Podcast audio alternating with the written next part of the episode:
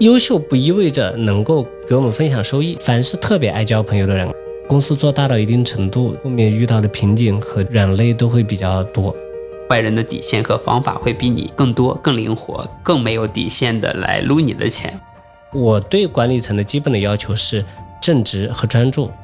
概括起来就是股权结构，然后披露清晰，围绕着主业做提升，都是一个很好加分项。我们碰见这样的管理层，且能够在财务指标上能够有一些兑现，我觉得就是一个很加分的管理层和实控人。真实的商业世界当中呢，发生的重大的商业动作都有可能是我们要评估的事项。大家好，欢迎大家收听投资实战派，我是周鑫，我是永庆。今天我们主要聊一聊如何评估管理层，怎么防止被管理层和上市公司老板反向的收割。以及怎么去发现和洞察优秀的管理层，我们也会聊聊什么是最优秀的企业家，什么是糟糕的企业家。OK，接下来就开始本期的节目。啊，我们关注管理层，我觉得主要有几个原因吧。第一个原因是，因为管理层本质上他是创造收益的那个人，因为我们买公司的时候，其实买的是所有权，所有权的前提是人做出来的。这个时候，管理层和大股东其实是我们的合作伙伴，那对他们的评估是比较重要的。另外一个方面呢，我是觉得说，管理层优秀的管理层也是一个优质的、稀缺的资产。这样的话，找到优质的资产，它能够在行业的基础之上发挥出来更大的价值，形成这么一个双重的保护。对于所有者来讲，对于长期股东来讲，这就是一个有价值的东西。一直说巴菲特很厉害，其实他他也是买了一堆。啊，优秀管理层管理下的公司，比如说无论是毕夫人也好，还是汤姆墨菲也好，还是盖克保险的 CEO 也好，等等，其实他买的是一波很厉害的管理层带领的公司，这些公司实现了每年十五到二十的复合增长率，导致的结果是巴菲特投资组合的收益率可能是在十五上下，大概是这么一个传导逻辑。关于这个事儿，周鑫你怎么看？我是这么看的，我觉得管理层的话。与其说我们要求他优秀，那不如说我们要求他正直和专注。为什么说我们就是一般不会轻易要求管理层优秀呢？因为其实我们看所有的可投资的公司，或者说所有的这个上市公司，它的管理层能够把公司带到上市这个程度，应该说在个人能力方面啊，或者是在精明强干，或者说在对商业机会的把握上面，都有一个基本的一个能力，或者说总体上。都可以算得上是比较优秀的，在人群当中也算是出类拔萃的。优秀不意味着能够给我们分享收益，所以我们还是要找到一些在个人人品方面没有问题，在道德方面有基本的要求，不会侵占中小股东利益的这样的管理层或者说大股东。这个就我们就对他的一个基本的要求就是，呃，正直一点，不是说要成为圣人，而是说不侵占股东利益的这个正直。第二个，专注，企业发展到一定程度啊。就是很多的这个企业的高管，或者说他的这个大股东，都已经早就实现了财富自由。他其实有很多的可能性，或者说，如果说他一段时间不 focus 在公司上面啊，或者说不关注公司的运营啊，公司可能依然能有一个比较好的惯性在往前走。但是对长期的回报，或者说对企业的长期经营肯定是有影响的。所以，我们我们这时候要求他要专注。所以我对管理层的基本的要求是。正直和专注，而不是说这个传统意义上的优秀。我是这么想的，就是相当于说把管理层设定了一个及格线，划定了红线标准，是一个排除项，而不是一个相当于说有排除的红线的项目，然后有加分的项目，有超级加分的项目，可以这么理解吗？对，它就是在红线以下的这些管理层，你可能会直接在。做长期投资的时候，就会把它排除掉。嗯，是的。呃，如果是有一些管理层还有一些加分项，并且还能够做出来很优秀的话，那就是叫什么叫锦上添花，叫命好。哎，如果是这样的话，能不能讲一讲？是说你在看管理层的时候，这么多年投资时间下来，你觉得说哪些的管理层，比如说特别好的管理层，或者是特别差的管理层，给你留下了比较深刻的印象的？嗯，举一些例子。特别好的管理层的话。应该说，大家众所周知的这些杰出的企业家，应该都是好的管理层代表，包括伊隆马斯克、杰夫贝佐斯啊，包括杰克韦尔奇啊。这个我们具体可以稍后再聊。相对不那么好的，或者说反面的典型嘛，我自己印象比较深的就是，呃，一个是这个张近东，一个是许家印，他们一度也是把酒言欢的。不是说我对苏宁或者说对恒大有什么偏见，也不是对他们行业有什么偏见，而是说确确实实我们在研究公司啊，在观察财务报表的时候啊，看到无论是苏宁还是恒大，他们在财务方面都有一些舞弊的嫌疑。对这种的话，我觉得是是突破了我们一直所讲的这个正直的这样一个底线。OK，那能不能讲一讲你在评估管理层的时候，主要关心哪些维度，或者是哪些关键的事项？那投资的话，它其实是依赖于这个真实的这个商业世界的。然后真实的商业世界当中呢，发生的重大的商业动作都有可能是我们要评估的事项。那个如果说从规律性的节点来看的话，就是看它这个。呃，财报的这个可信度吧。如果说不能够持续发表有可信度的财报的话，这样的公司或者发表的这个财报是有明显瑕疵的话，那我觉得是可能是管理层本身的问题。然后第二个的话，就是一些大的就是资本动作，包括增发，包括并购，尤其是这个关联交易，或者说隐藏的关联交易，这些是能够呃反衬出这个管理层是否。愿意这个与中小股东分享利益，还是说把中小股东单单纯当韭菜一样来收割？我主要关注就是这两点。永庆，你关注管理层的哪些方面呢？如果是一个这种管理层的红线标准的话，我觉得是说有几个特别注意的。除了你刚才讲的之外，我觉得有第一个呢是相当说是在呃重大资本开支这个项目或者是并购项目的时候要尤为注意，因为它是一个资本开支比较大，会对公司的。长期影响更大的一个事情，相当于一旦决策，其实影响周期比较久。比如说当时看养猪行业的时候，就会看到有些代表性的公司，比如像正邦科技，就是在行业最景气的时候去融了很多钱，或者是质押等等方式拿了很多钱去高位加杠杆。这个时候其实是从一个资本配置的角度，它就是一个很容易产生风险的事项。所以说，我觉得说这是一个排除事项。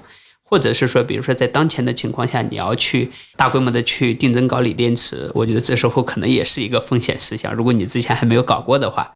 还有一个呢，我刚才提到的和你说的一样，就是说是否是侵犯中小股东的利益，或者是把上市公司的资产着手导到自己的手里，我觉得还是一个很容易评估的一个事项啊。一方面评估是你看它的历次的资本运作，或者是它的并购。或者是他收的一些资产的情况明细，或者是价格。另外一方面呢，我是觉得说还同时要注意是说，有些上市公司它是可能是一个集团控股的公司，它下面有一些有现金流业务，有一些新增的或者是有一些创新的业务。很多公司它可能采取把现金流的资产或者是这种现金都放到总部做资产配置，但是上市公司这些现金流公司的股东其实没办法享受这些超额收益。比如说是做这个叫承德露露这种公司，后来发现就存在这么一种情况。还有一些呢，刚才你提到的，比如说像不诚信的情况，包括欺骗的情况，这些都是一个红线事项。因为按照巴菲特和芒格说的，我们很难和坏人一起赚钱，甚至是能够赚到他的钱，因为坏人的底线和方法会比你更多、更灵活、更没有底线的来撸你的钱。我觉得这个是几个排除事项。除了这些排除事项之外，我是觉得说还有一些减分的事项，比如说他可能是通过一些呃其他的事项，比如说是自己的投资和公司的投资可能是结合，比如说有一些互联网公司，它可能是创始人在外面成立一家产业基金自己去投，然后上市公司也自己去做投资，是分开的。那有些呢，互联网公司的投资呢是属于都是放在集团统一做投资的。我觉得这是说不同的这种。上市公司的投资和老板的个人投资的这种利益相关性，也是一个可以评估的维度。当然，也不是说上市公司老板就不能做个人投资啊。还有一个点呢，是要评估上市公司的股权质押率。过高的股权质押率本身是把上市公司的股价和这个公司的长期经营做了一个绑定，很容易产生一些反身性的问题。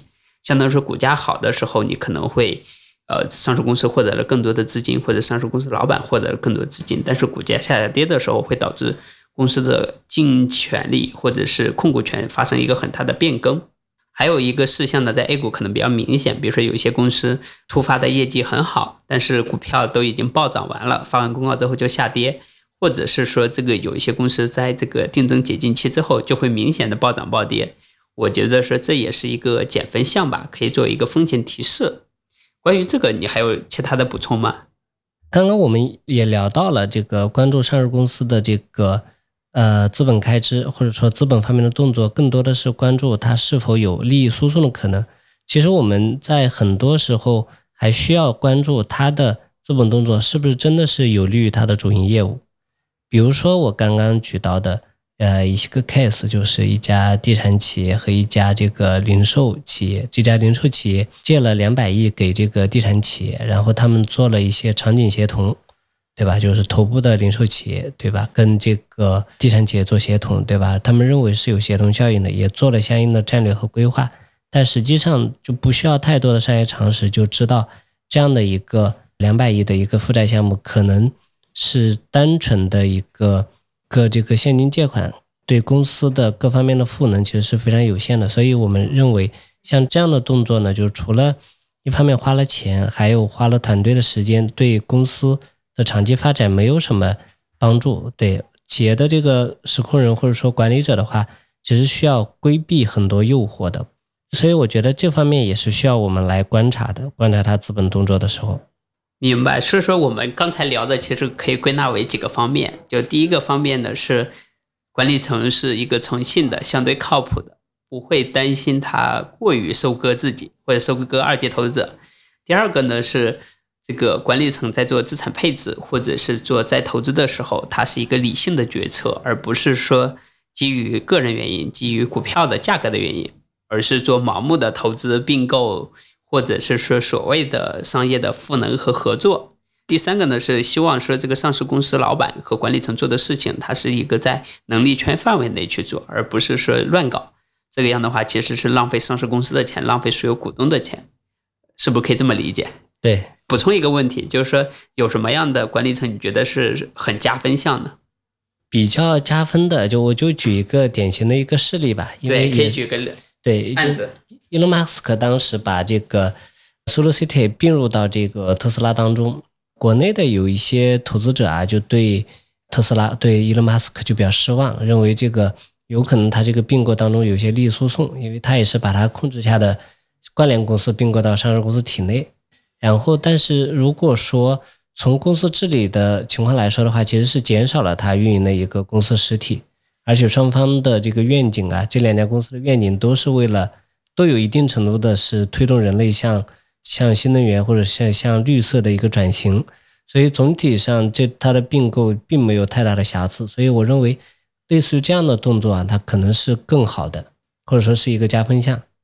总体上，我们认为有利于这个就是解决一些跟中小股东利益不一致的，或者有利于这个企业管理层更专注的 focus 在主营业务上的，都可以是加分项。呃，我这边其实想补充一些啊角度和想法。我觉得第一个呢，其实加分项的话是需要看它的股东结构，以及它的股东结构是否是一个 OK 的股东结构。我们怎么界定它是一个 OK 的股东结构呢？举一个场景，比如说有些公司它是这种，比如说像国企控股，但是管理层没有任何的股份，也没有很好的股权激励。这个时候你会发现，说管理层对于业绩、对于它的这个 KPI 其实没有那么的。这种叫热情，或者是呃跟它相关吧。但是很多的这种国企代表性的投资，司机就是他发完了这个股权激励计划，会把管理层或者是一部分员工跟业绩挂钩。这时候你要能明显的看到他的业绩兑现会明显好一点。我觉得是这种就是一个体现，就是啊利益的一致性，也是体现在股权结构的层面。第二个呢是我觉得说。股权结构它要总体相对有一定的稳定的状态，因为如果管理层变来变去，这是一个风很大的风险事项。因为尤其像 A 股或者是港股，更多是一个实控人对整个的公司的业务其实是影响很大的，包括战略方向，包括它的资源等等，它是一个很重要的事项。如果管理层它尤其是这种实控人的变化，会产生很大的一个影响。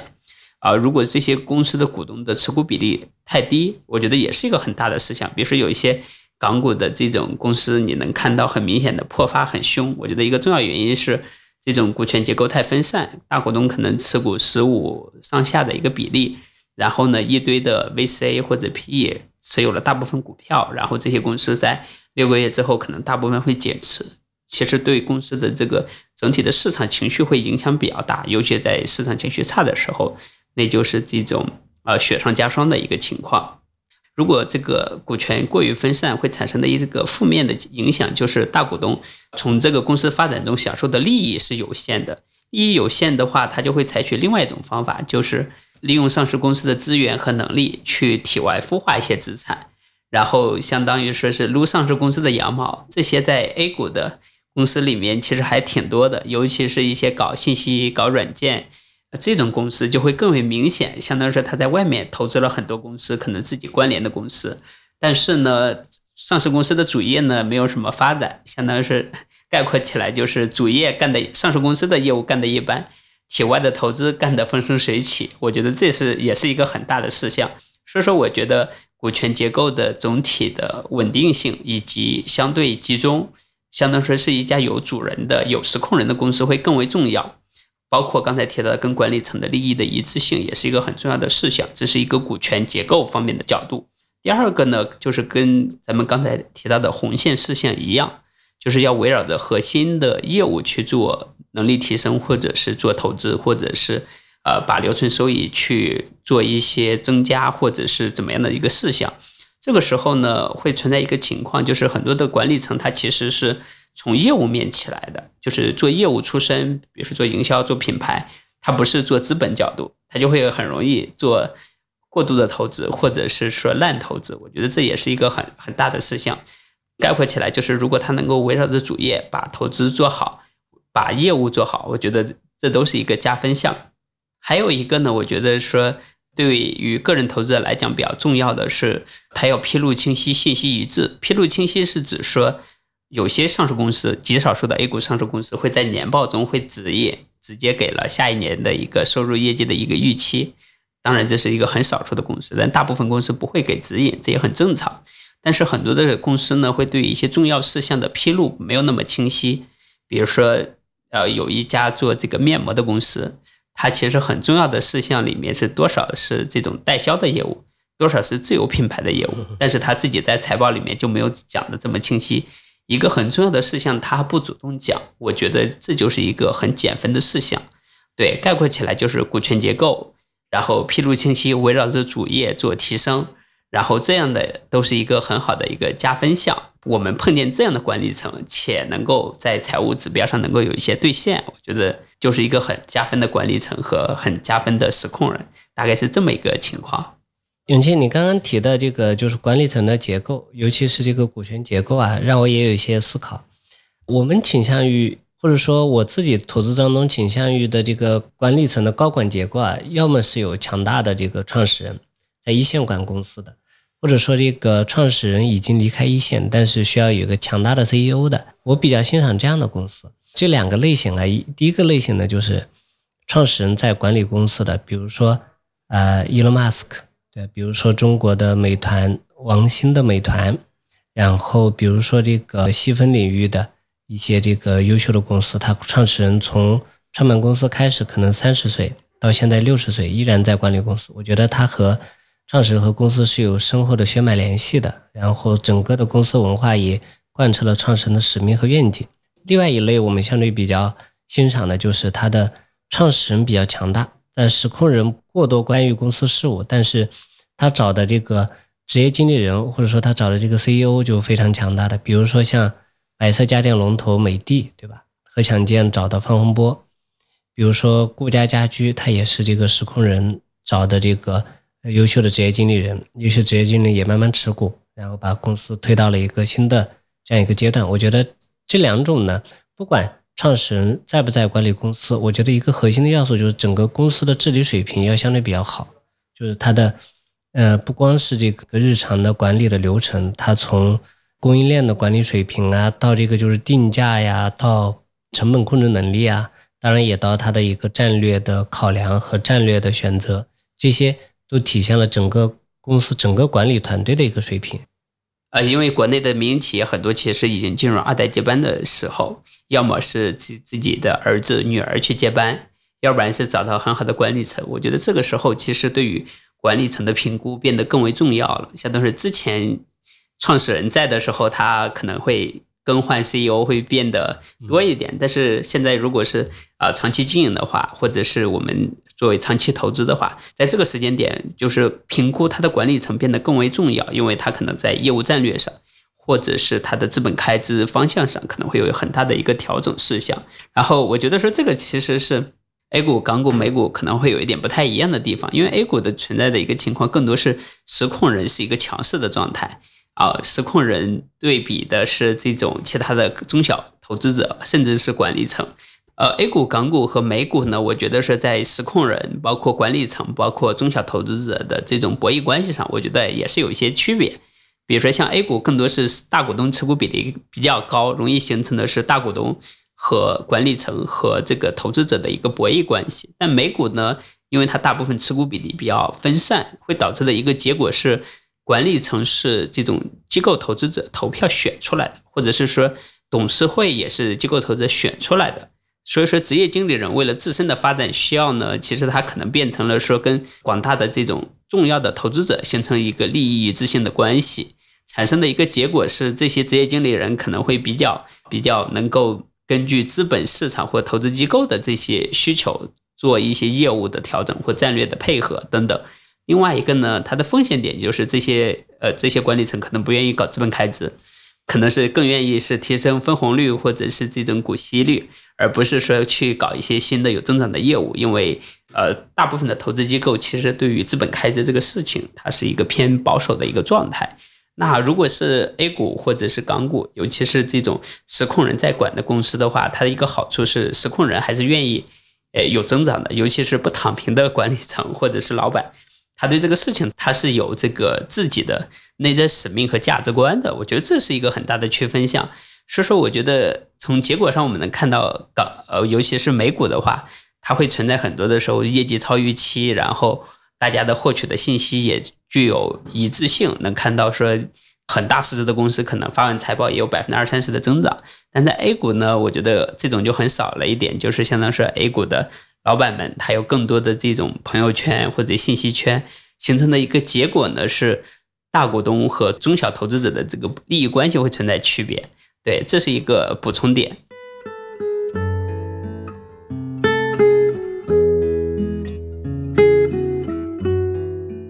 永清，那在评估管理层的时候，有哪些方法或者说有哪些经验可以跟我们分享一下的？OK，我这边有几点经验，我觉得可以供大家借鉴。第一个呢是要看年报或者是他的调研纪要的原文，然后你把他一段时间，比如说三年、五年甚至更长周期的这个管理层对于行业和公司的业务的观点都看一遍，其实能够对他的不同的发展历史周期里。他对行业的判断、对生意的理解能够加强认知。另外一个呢是这种年报和公开信息，他只会讲这个公司是怎么想的，其实对行业的这种讨论比较少。这个时候你可以看一些行业研报作为一个交叉验证，相当于说是基于行业公司然后产生的业绩形成这么一个闭环的一个认知啊。另外一个呢，你也要看同业公司当时做了什么，比如说有一些化妆品公司。老板觉得自己很棒，但是你对比一下同业公司，发现有的公司的这个增长比他还快得多，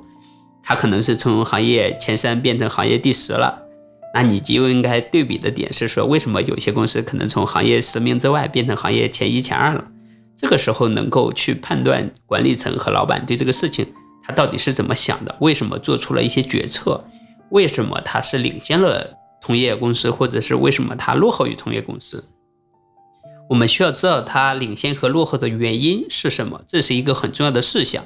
当然，老板们的解释可能一般会比较简单，说啊，当时的原因一二三。那我们需要评估这个是真的原因还是假的原因。比如说，有些运营型公司很强的话，这个时候团队的稳定性、团队的员工的一个激励制度可能就变得更为重要。如果你能看到说这个公司的管理层或者是业务团队经常变化，那你能够对这个老板的风格可能会有更多的担心。还有一个点呢，我是觉得说是要看这个上市公司的这种定增并购和这个项目的实际的兑现情况。比如说有些公司在做定增的时候，他会讲我要定增某几个项目，那我们要看说这些项目实际上的兑现的时间是不是跟他预期的一样，以及是否有变化。如果有一些公司它多次定增，然后募投了很多的项目，这些项目迟迟没有落地，然后呢延期甚至是更改，那说明这个管理层对于业务的判断会存在很大的偏差，也是一个减分项。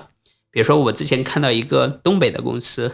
然后他们去做一些定增的项目，发现是五年前、十年前定增就应该完成的项目，一直拖拖拉拉拖到现在，那我就觉得说这种项目很容易变成一个风险暴雷的点。第三个呢，我是觉得说一些方法，就是我们要看一些代表性的公司，它可能会有一些内部的书籍或刊物，比如说看舜宇光学的时候，舜宇它有内部出过一本书，它是讲自己公司是怎么一步步发展壮大的，尤其是讲了公司在上市之前的一些情况，因为很多上市公司它不会披露那么细，这个时候呢，你看创始人的采访书以及资料，你能够对这个公司的发展历程。有一个更清晰的了解，我觉得这也是一个很重要的一个思考的维度。第四个呢，我是觉得说我们在评估的时候，我们要对于管理层不要有太多的期待，我们对他的是一个红线的标准，是一个排除项。我们只要先把排除项确定下来，然后找到一些适当的加分项即可。呃，甚至说不同的公司和团队其实需要的能力完全不一样。比如说都是做同一个行业的生意的老板。比如说，有的是做产业链里面做渠道类的生意，那如果你希望他去做一些 IP 和品牌类的生意，或者变成一个品牌为主的公司的时候，你就没有办法说期待这个公司的业务战略有很大的调整，因为老板和团队都不是那种风格的状态，除非是你有其他的证据能够证明说这个团队和老板，或者是请了更厉害的人来解决这个问题。比如说，我们在看上海的一个这种叫护肤品公司的时候，会发现说它的这个 CEO 会经常更换，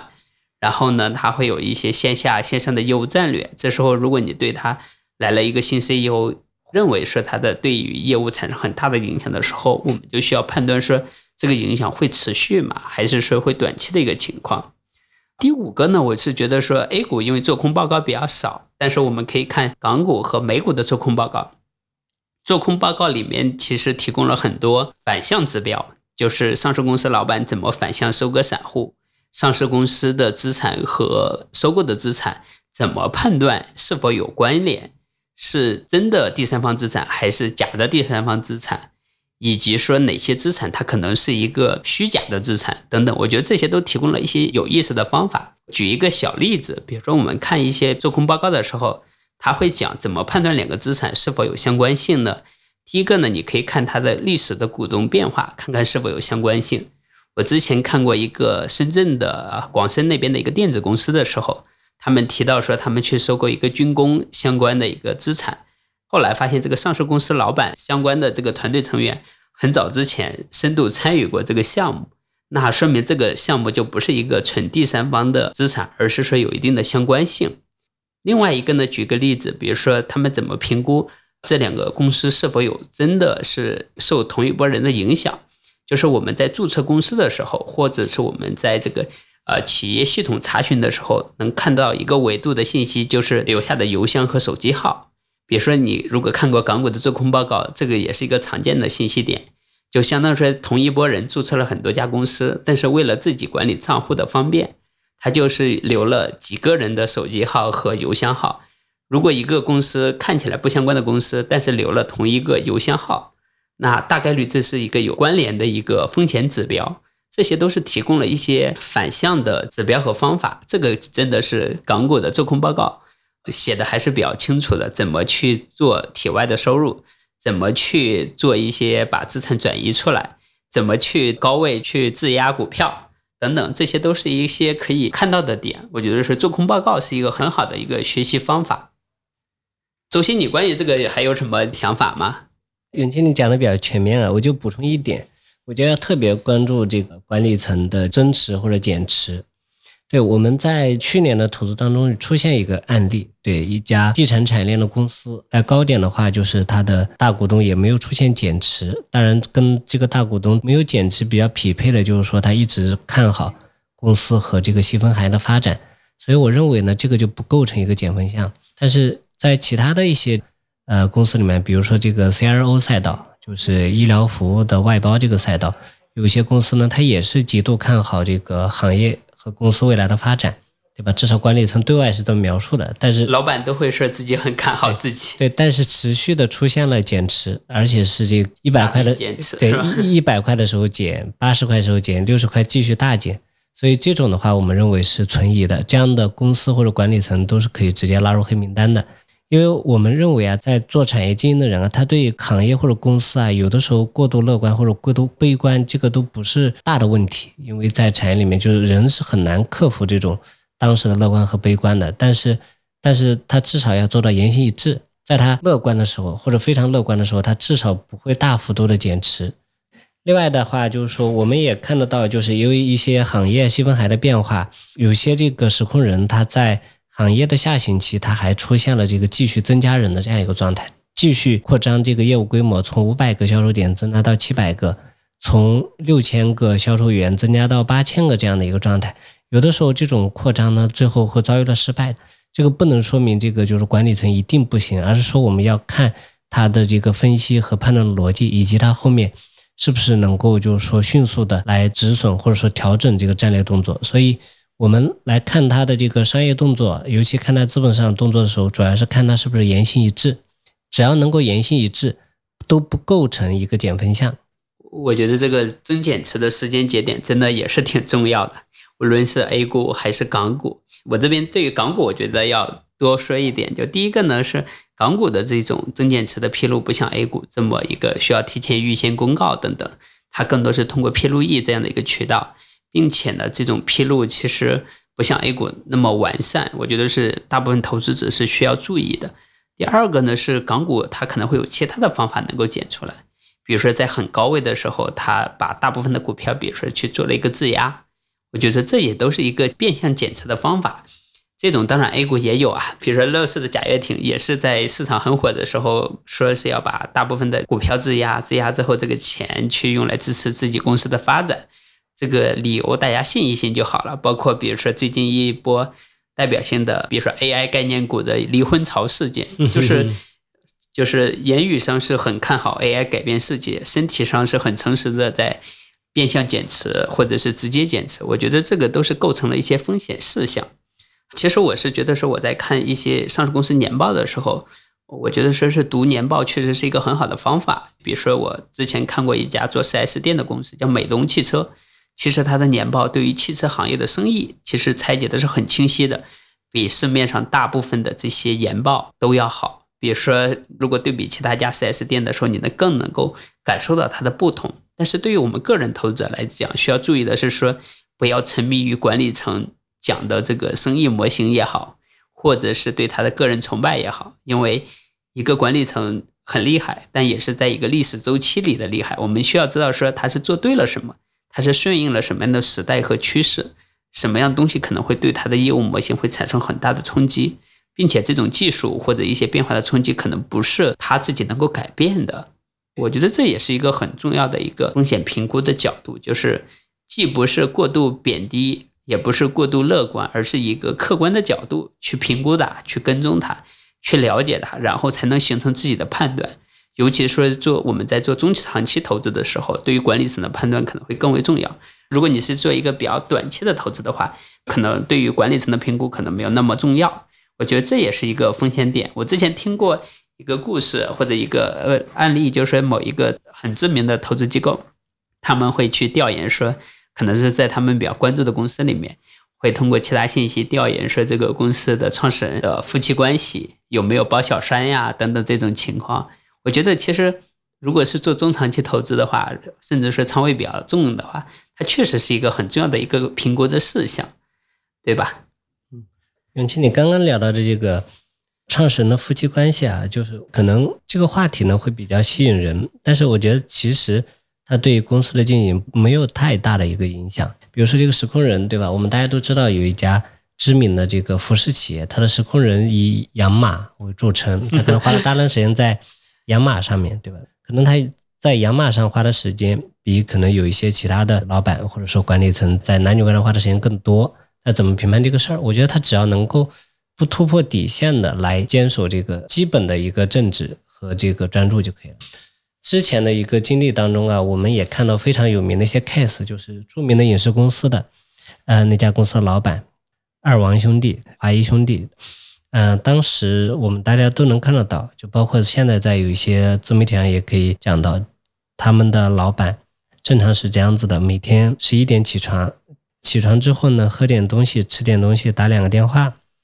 然后下午三点钟到公司，到公司可能约两个高管聊聊天。到四点半开始约晚上的饭局，那六点钟就正常出去吃饭了。每天在公司的业务上花的时间非常少，但是他们享受了这个资本市场的这个红利之外呢，他们通过减持啊各种来买艺术品，这种就是我认为的典型的就是很不专注的这个企业。它其实能够有一些高质量的对公司的把握就可以了。其实我觉得私生活或者说我们关注过多反而是一种障碍项，这个是我的一个观点。但是首先。因为刚刚永清也提到了另外一家非常有名的公司叫乐视嘛，对，就是贾跃亭。啊，我的一个感受就是贾跃亭他讲什么都不重要，重要的是他这个业务模式是不是清晰可理解、清晰简单可理解。如果说理解不了他的业务模式，那这家公司的这个长期的空间其实是非常小的，或者说就是不值得投资的。我们看，即使最后生态化这些公司，它的业务模式都是非常简单的，就是之间的协同啊都是一目了然的，而不是说可以。通过大量的忽悠，才感觉貌似有可能能协同。我们看最顶级的这些形成生态网络的这些公司，包括苹果，对吧？但是核心它就是它的呃超级大的，然后销售量极高的超级大单品，就是苹果手机，对吧？i iPad，在这个基础之上有 App Store 的这样的一个生态，有一个比较好的一个分红机制。包括腾讯的话，核心就在于 QQ 和微信，也以及衍生在上面的广告和游戏服务。所以，如果一家公司，它不管创始人多有魅力，但是如果他的业务它不够清晰可理解，那这家公司我们还是敬而远之。呃，对，就相当于说是这个叫私生活和他个人的作风是一方面，另外一方面是更重要的是他有提供了哪些事实的兑现，能让我们看得到这个公司的业务的情况和这个财务的情况，可以让我们来作为评估，对吧？对对。对，如果讲到私生活的话，我就要举一个比较优秀的企业家的案例了。两个优秀的企业家，这可能三个了。这个比尔盖茨、杰夫贝佐斯和这个伊隆马斯克，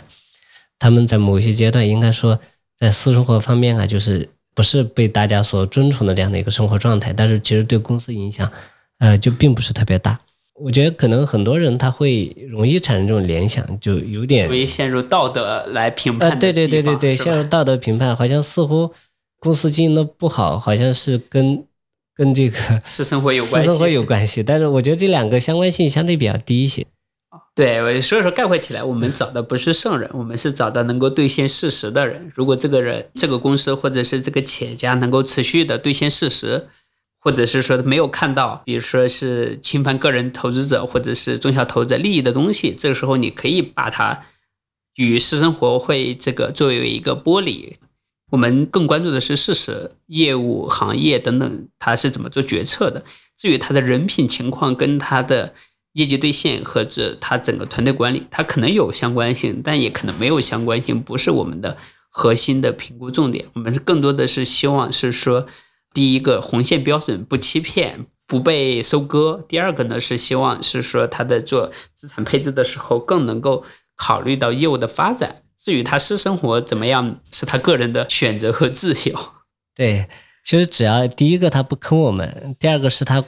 关注公司业务就可以了。就因为我就是呃，我的理解啊，就是他作为企业的这个创始人，他对行业的理解或者是对公司的了解，肯定是远远超我们投资者的。但是我们最怕的一个是不好好搞公司，玩很多花的东西；第二个就是说他搞好了公司，但是他把钱从公司。偷走了就没有分给我们，他只要在这两点上没有大的问题啊，那我们觉得我们都可以接受的。嗯，明白，明白，明白。对，因为我之前看过一本书，是这个叫《资本回报》，然后是穿越资本周期的投资。其实他这本书里面就主要是讲了马拉松资产管理公司是怎么做管理层评估的。啊，我觉得说他提到了两个很重要的事项，跟我们今天讨论的话题其实是一致的。第一个呢是叫。基于资本周期的理论的视角，要看它的一个资本周期，尤其是在这个行业无序的时候，如果是过度的资本开支，会让行业的这个内卷会加剧，其实自己的企业也不一定能够受益。我觉得这是一个资本开支的视角，跟我们刚才聊的其实是一致的。第二个呢是，他是说，管理层其实很重要的是他的一个战略资产配置能力，或者是说在与竞争对手拼时间的能力。就是说，一旦一个重要的决策它产生了很大的偏差，它其实是一方面是错失了时间，第二个方面是错失了金钱，第三个呢是可能是把市场格局和自己的护城河会打没有。然后我觉得这个也是他们在评估的重要的一个事项，包括他们也会。经常性的，或者是以一定频次的去沟通管理层，然后呢，通过这样的方法，对于一些过重要的管理层或者重要的持仓标的作为一个记录，时间观察周期久了，你其实对于这个管理层对这个老板的理解会加深。另外一个呢，他提到的一些小的建议点，比如说是参会的人员要少一点，不要去参加大会，而是应该去参加小会，比如说要去多去了解说。这些老板们是怎么去看待客户的？怎么去看待这个价值提升的？以及是怎么看待竞争对手的一些措施或者是一些应对的？还有一个呢，是他是怎么去判断整个行业的周期，以及这个业务周期也好，或者是市场也好，格局也好，他们是怎么的一个判断和想法？我觉得也都是挺有启发和借鉴的。其实他们还提到一个点，是说特别要关注这种。企业文化的特质，比如说有一些公司的企业文化可能是比较差的，当然有些公司会比较好，比如说像他讲讲到叫好事多会给员工比较好的薪酬，或者比如说像星巴克会给员工以及家人比较好的这种保险福利等等，他是觉得说一个好的文化很重要，影响持续周期会比较久，但是呢，这个东西很难评估。周鑫，你对这个事儿有一些自己的一些实践下来的好的方法和这个思路吗？提到的这个配置资本的能力，尤其在行业的这个生命周期的不同阶段配置资本能力，我觉得这个是这个是很重要的。就是说，如果说管理层他能够做到这个专注和正直，我觉得他的配置资本的能力啊，就是应该是都还是有的。怕就怕管理层他可能乱搞是吧？对，怕就怕就是他为为什么我们看到很多的公司，他在行业的高峰期，他来大量的来做增发来配置资本，因为这个时候从市场好拿钱。就是他也未必认为这个市场的火热，或者说市场的景气会持续很长时间，但是他愿意这个时候从资本市场来不说骗吧，来圈很多钱，这个对他来说是相对比较 easy 的一个动作。但是如果说我们在过去的这个投资历程当中啊，我就自己就有一个体会，可能抛开这些理论性的东西不谈啊，我这一个体会，我是不喜欢一个企业的实控人或者说他的 CEO 有太多朋友的。因为他有太多朋友，他就会遇到很多这个资本市场的朋友，诱惑是吗？就是他会遇到各种演艺圈的朋友，或者说这个边那边的朋友，那他的诱惑就很多。因为人这种动物啊，他无论是这个千亿美金公司的 CEO，还是普通人，他都很难抵挡诱惑。而且就是他的公司的规模越大，就是来诱惑他的人的这个能量级也就越高。在这个时候啊，就是要抵抗诱惑很难的。所以为什么我反复讲这个公司要专注呢？因为他只有专注在他公司的业务上面，对吧？如果说他生活以外百分之七十时间都花在跟公司内部来打造一个好的系统，对吧？来打造一个好的公司文化，他都是和他的这个员工待在一起，跟他的这个呃其他的管理团队其他人待在一起啊，那他面临的诱惑就会少，对。但是还需要有百分之十、百分之二十时间来提升自己嘛，来打开视野吧，来关注。相相邻近的行业，对吧？或者说来跟资本上做一些交流。但是如果说他朋友太多，就像我刚才提的这个例子，他可能花在公司的时间只有百分之十，的百分之九十时间花在外部，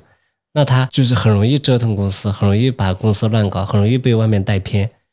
这个是我从一个长期的投资实践当中带来的一个经验吧。就凡是特别爱交朋友的人啊，就他公司做大到一定程度，他后面遇到的瓶颈和这个。软肋都会比较多。另外，我们看啊，就是说交朋友多啊，或者最后往往比较适合的一个生意模式就是资源型的，一个订单接一个订单，是天生的做不到太大的这种生意模式，没有规模效应或者比较难规模效应，比较难规模效应的这样的人，他可能比较适合这样的这个管理层。我觉得，呃，就是也不是说每家工作管理层一定要这个样子，而是我认为这个就是说，呃，就是很多大公司能够规模效应的这些。管理层啊，他往往更专注一些，因为他的无论是供应链的水平的提升，然后还是个就是销售费用的下降，还是就是战略方面的思考，都是需要消耗大量的时间的。对，我觉得这个可能还是要跟业务特点做结合一起考虑比较合适。比如说，我看那个呃分众的老板江南春，我觉得说他是参加各种论坛，去各种创投这种活动上去演讲也好，去宣讲也好，我觉得他这种可能就会好一点，因为他的客户可能。主要就在这些地方去面向于 CEO 的直接营销，对对对，然后去帮他们去做品牌，然后告诉他们说这个线下渠道很重要。我觉得这种可能就是不在我们讨论的这种乱交朋友的范畴里。那个这个就是说，呃，服务服务业可能总体上还是需要交，不管是这个咨询行业，对吧？江南春他这个属于咨询，但是更加属于广告行业，包括我们做金融投资的，我们确实应该交朋友。因为我们的很多信息啊的来源啊，那就是从这个各个细分行业来的，就和专注运营一家公司的管理层不一样。哎，周鑫，我们刚才聊了很多关于管理层的情况，比如说你喜欢什么样的一个老板或者是创始人，会给你留下比较深刻的印象？刚才你提到，无论是马斯克也好，或者是贝索斯也好，还有哪些，比如像在国内的这些企业家们，你哪些是你个人比较喜欢和推崇一点的？应该说，我认为这个地球上最最伟大的 CEO 就是杰夫贝佐斯。在中国的话，我觉得最优秀的就是王兴，或者说我最欣赏的吧，就是王兴。典型的，他们两个都有这样一个共性吧，就是第一个是对这个就是无边界扩张的一个追求。其实我觉得企业它的意义，或者说资本的这个核心的使命就是增长，他们对增长都有一个执念，就是从拓展新的业务，拓展更大的业务。把原有业务推上飞轮，通过这种飞轮效应来驱动业务的增长，然后找到新的业务，找到新的红海，然后再杀进去。那第一个就是他们的特质，就是对增长的一个渴求；第二个特质就是账算得很清楚。比如说，网信在开始做外卖的时候，网信包括王慧文他们在团队在测算中国的外卖业务的时候，他们认为中国的这个外卖订单未来能达到一千万一单。如果每单赚五毛钱的话，这个业务就是未来每年可以赚五百万，一年就可以赚呃十五亿到二十亿这样的一个规模。所以他们认为，通过补贴十亿或者补贴十五亿，来拿到一个每年可以赚十五到二十个亿的，而且龙头可能会超过一半这样的业务的话是划算的。所以他们很快的就投投入了比饿了么当时更大的一个资源在这个呃外卖业务上面。所以的话，这个就是账算的很清楚，但是事实证明，最后的外卖现在已经是五千万单、六千万单一天嘛，是超过了这个当时最乐观的预期。但是当时账算的很清楚，也是很相关的，包括其他的一些做就是买点评这个动作，账也是算的很清楚的。所以我最欣赏的企业家的话，就是一方面对增长有无限渴求，第二个就是对业务方面的账算的非常清楚。明白，就是。心有猛虎，细嗅蔷薇。对，这个可能就是超过了这个正直和这个专注以上的一个更高的一个要求了。对，这个是叫顶级这个实控人的要求，相当于说是能够拿更久周期里面你你更有信心的一些公司，才可能会这样评估，对吧？对，是的，是的，就他可能就是说会从从某种意义上想讲，他们能够达到第二增长曲线，然后他能把公司带到一个新的台阶，就是能。穿越我们传统上想讲的这个企业生命周期，明白。但这个过程中，我有一个疑问，就是说，第一个是这么大的公司，其实你去跟他去交流和调研几乎很难吧？第二个呢，是我们怎么知道说这个人有没有变了？这个角度你有什么样的思考和想法？嗯，直接汪汪汪的交流应该很难，或者小范围的交流就是很难。但是看很多公开的这个思考或者高管的发言。其实这样的创始人呢，他的这个心力往往是比较强大的。应该说，从部门的设计啊，到这个就是管理团队的引导，他们都做得很好。即使跟他们不能交流，跟他们中层啊或者其他高层建立一些连接，也能够了解他们的行事方式、思考逻辑，他们怎么看待当下的各个细分市场，然后每个细分市场采取的策略是什么，然后他们怎么认知自己的优势。我觉得这个都是能够把握的。如果说变的话，应该说到这个阶段，公司业务已经很大了。他们所做的事情，按杰夫贝佐斯在接受专访的时候讲的，他现在在做的事情呢，就是为了一年半或者两年之后的 Amazon 的这个发展在思考、在布局。当下的一个业务发展，其实跟他的动作都没有关系了，因为有其他的中层的或者说其他高层同事在负责。所以即使他变了，可能一两年公司也不会有大的变化。对，大概是这样的了。明白，就是一方面是看一些公开的媒体报道、采访，嗯对另外一方面是看这个公司的中层或者是具体的业务团队，或者是他们的采访，或者是说他们的业务部门的公开的事实层面的变化，以及来反向推测，说这些人在做这些决策的时候可能是怎么想的、怎么决策的，可以这么理解吗？对，是的，这两个企业家也是耳熟能详的嘛。啊，你怎么看待他们，或者说他们的竞争对手？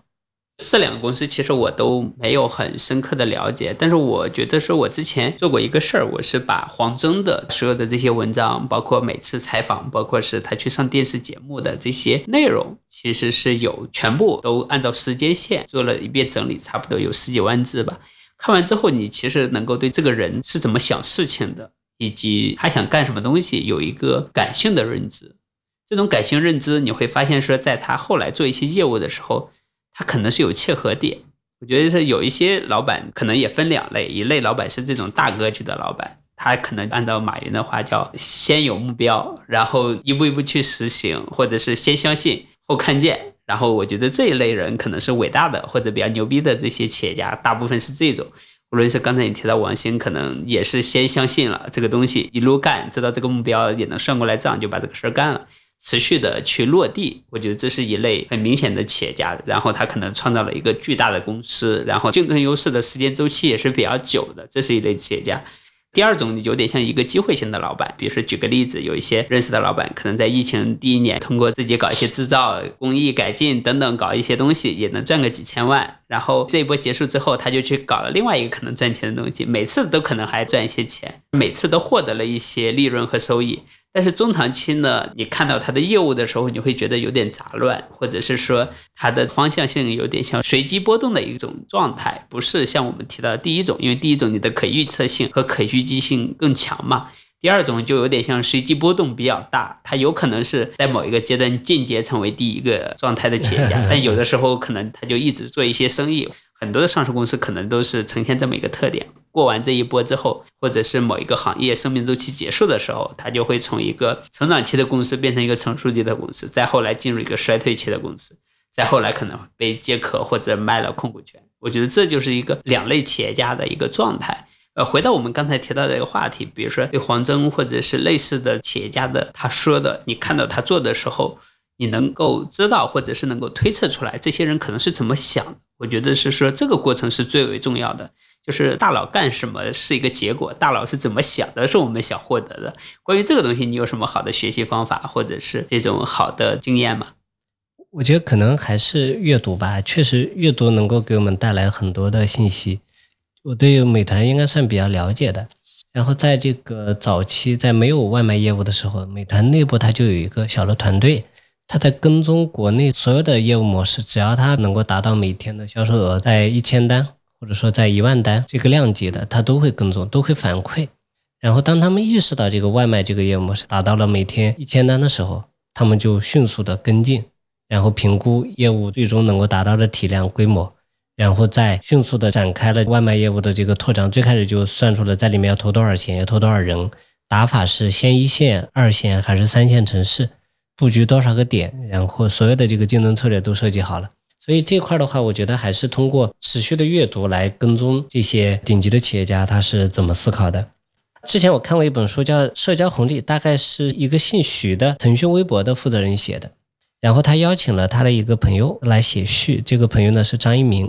写的第二个序言是张一鸣写的。张一鸣在写序的过程当中啊，他其实提及这本书，就是提及社交红利的时候啊，他应该是讲的很少，他基本上稍微附和了一下，或者稍微引了一下，但是他整个的内容在讲 Facebook 最近推出了短视频。这个视频业务后面会不会取代这个文字，或者说这个文字的表达形式成为后来的一个重要的一个爆点，就是引爆市场。所以张一鸣他其实当时内心他就在反复思考这些重大的这个决策。后面我们看到了今日头条之后就有了抖音，其实当时就在他心里面在酝酿了。所以我翻过这么老的一本书，然后竟然看到了张一鸣的序，整个序言，比如说我自己写一本书，我邀请朋友来给我写序，那还是希望这个朋友在这个序里面。呃，反复的要讲一下我这个书的优点，或者说出彩的点在哪儿。但是邀请了一个朋友，这个朋友也很给面子，对吧？可能当时张一鸣的咖位也没有那么大，但是他反复的在讲他对于未来这个包括微博模式啊，包括这个今日头条模式的一个思考。然后这个思考，他也讲到了这个 Facebook 的这个持续的尝试到持续的失败。当时我相信抖音后来怎么做这个打法，相应的这个就是经营策略，在他大脑当中应该是逐渐成型的。明白，就是相当于说是信息源的获取，第一个是读书，对啊，然后可能是这个大佬自己的书，或者是 他给其他人写的书，或者是被采访，吧？对对，这就是一个信息源。第二个呢是这种叫大佬的小弟们或者大佬的 弟子们，然后各种的想法。书或者是资料或者是采访，第三个呢是关注大佬这个所在的公司的业务，是否有实质性的变化或者是战略性的调整，然后做一个交叉的验证。还有其他的吗？跟这个行业的人多聊。对，呃，我觉得我们做投资的要研究哪个行业，跟这个行业的人多聊，永远是最好的一个方法啊，能获得很多就是一手的感知的信息。对这家公司的呃一个普通员工怎么看待他的老板的？因为我跟贝壳的人聊的比较多。就贝壳的人对他们原来的创始人左晖嘛，或者整个地产行业对左晖都是有一种尊敬的，就觉得他的做哪儿正确的事情一直是他所坚持的，所以我觉得这家公司至少在企业文化在底子上就问题不大。哦，对，我觉得这个也是 挺有意思的，就有点像我们上一次去聊的那个朋友，他会对汽车行业的代表性的公司每家的这种相处方式和风格有明显的感知，哪些是更偏向于成本管控型。对对，哪些并更偏向于商务宴请型，哪些是更偏向于技术流极客型。其实从产业链的人的感知来看，其实也能感受到这个公司的文化和状态，也是我们的一个评估的角度，对吧？对。哎，永健，我有个问题想跟你交流一下，你在投资生涯当中有没有因为看错管理层吃过亏，或者因为管理层的这个道德瑕疵吃过亏？关于管理层这个事情呢，我觉得说。没有吃过亏，但主要原因是我先设定了红线的标准，把排除的风险事项比较多，就刚才我们已经聊到的。第二个点呢，是我觉得说，从有一些公司我很看好，但是因为有些机缘没有买，但后来发现可能是一些风险事项的，我在这边可以聊一聊，就是。比如说像有一些偏运营型的公司，像餐饮连锁型的公司，这种公司呢，说白了都是一个需要有人盯着的生意，就是不是那么说我们是一个产品型啊，或者是很标准化的一个公司。这时候呢，我觉得说对于管理层来讲，啊，很重要的点就是需要有人看着。举个例子是需要有人具体的干活，嗯，然后能够做很好的正向反馈和制度或者产品创新。但是如果这种公司的老板呢，他平常在新加坡。可能对这种业务的感知，我觉得会存在偏差。嗯，因为我看过一些关于零售行业的书，里面其实包括零售的哲学等等，包括是这种讲便利店的生意的时候，有一个很大的启发，就是这种偏运营型的、跟人接触的生意，它需要管理层或者需要老板们对业务有强感知，因为它跟人的关系太近了，并且老板们如果看到结果有变化的时候，往往是过程中已经发生了变化很久一段时间了，这时候你再想调整是需要很大的精力。的，这就是一个很大的一个教训，就是说，不同的生意类型对老板的要求不一样。运营型的生意是需要老板在的，但是如果是刚才提到一些资源型的事情，或者是主局势的事情，他可能不需要老板这么搞，需要老板可能是去搞资源就好了，剩下人把事儿干了。这个时候的核心可能是他的这个业绩评估方式，或者是 KPI 的制定，以及他的激励制度。这个时候是一个核心的考核标准。比如像美妆行业，可能这个更重要。但餐饮行业，我觉得刚才的是老板在现场可能会更重要。还有一些呢，我觉得说在评估老板和管理层的时候，我觉得很重要的点就是看网上有没有关于这个公司内斗的负面新闻。就是如果这个公司的管理层经常变化，我觉得这也是一个很风险的事项，就是内斗或者是内斗的披露，或者是说之前的人写过很负面的东西，我觉得都是一个风险提示项。再结合刚才提到的中点词的节点，它是不是真的做在做利益一致性，跟它言语一致性的东西？我觉得这些点还是挺重要的。还有一个点，我就觉得说，其实很多东西在财报上能看到，比如说有一些公司在强调研发，比如说一个美妆公司如果告诉你我的研发多么厉害，但研发在整个的成本占比里面其实很低，那说明这个研发可能不是个很重要的事项，可能没有那么重要。对吧？我觉得这些都是需要把这些公司的业务战略跟财报结合起来。比如说有些公司的利润表就会有乱七八糟的补贴，或者是还有一些叫非经常性损益，那我们需要看到它是一个真的非经常性损益，还是一个调报表调出来的经常性损益。比如说它还有一些资产的一个计量方式，比如说哪些是一个可能是一个低效的资产。或者是乱投资的资产，包括刚才我们提到的是说，上市公司老板其实是在撸上市公司羊毛，拿着上市公司的钱去参投一些体外的项目等等。我觉得这些都是能够看得到这个管理层是处于一个什么样的状态。我其实之前在做投资的过程中，其实聊过很多上市公司老板，尤其是在 IPO 阶段和定增阶段，你会发现说，老板们通常在一定的状态下，或者是一个三十亿、五十亿甚至一两百亿的公司，这些老板们可能同时有五大战略目标。但是对于他们来讲，或者是对于投资机构来讲，其实更需要的是接下来确定性的两三年时间内，你能实现什么样的增长？你把五个目标可能落地到一个目标就好了，其他的目标你可以用体外的公司，你可以用其他的孵化团队去做，而不是说你把自己的精力分散在五个事情上，而是说呈现的状态是一个连贯性的动作，跟上市公司主业连贯性的感受，而不是很分散的感受。不是生态化反，而是说围绕着主业在做提升。我觉得可能是从投资者角度，从老板的角度，可能是更适合的。我觉得这是一个很大的感受。好的，永庆，关于如何看待企业管理层这方面，你有什么书籍或者资料可以给大家推荐一下？OK，第一个呢，我觉得是《巴菲特之道》。其实这本书里面提了一些巴菲特怎么看待管理层的，包括《商业局外人》，现在可能是换了另外一个名字在出版。他会讲到他是怎么考虑管理层这个事情的。我们可以看到一些顶级的投资家他是怎么去评估管理层的，可能很多跟我们刚才的观点是有一致性的。第二个呢是《资本回报》这本书，讲马拉松资本的。他对于管理层、对于资本周期，其实做了很多的阐述，或者是说讲了他们的一些实操的一些案例，我觉得也是很有启发的。第三个呢，就是我刚才提到的，看港股的或者美股的做空报告，提供一个反向的指标和案例，因为你会发现说这种叫老板的套路千千万，其实做空报告都写完了，我们可以来作为一个参考。包括 A 股的话，就是 A 股的上市公司的监管和处罚报告。比如说像康美这种公司是怎么把这个报表调节的？怎么去搞的？怎么去把过程中的人解决掉的？包括各类资本大佬或上市公司的各种派系是怎么把这个业务一步一步做了调整？哪些是一个很重要的一个风险评估的一个考核事项？这个里面我要多说一句，其实 A 股的监管还是比较严格的，甚至说是比港股、美股都要好。这个时候，我们可以看交易所或者是证监会对一些公司的问询报告，他会对一些具体的财报数据、具体的业务模式提问了很多问题。这些问题往往是风险的前置指标，我觉得也是大家可以关注的一个事项。如果证监会和交易所对一些，尤其在定增的时候，或者是财报业绩的披露的时候，提问了一些很重要的风险事项，那我们就需要尤其注意。我觉得主要就这几点吧。好的。我最后再补充一点资料啊，就是大家可以多读一读这个，包括腾讯传啊，包括讲京东、小米的这个传记，在当中很多的细节是吧？很多的细节非常重要。其实投资还是面向商业实践的这样一个行业，所以多关注商业实践，最后一定会有收获的。好的，好的，这就是我们第三期的内容，欢迎大家持续收听、点赞、投资实战派。接下来我们会运营一个博客伙伴群。如果大家想加入的话，可以联系我们的小编，然后稍后拉大家入群。谢谢大家。好，谢谢大家。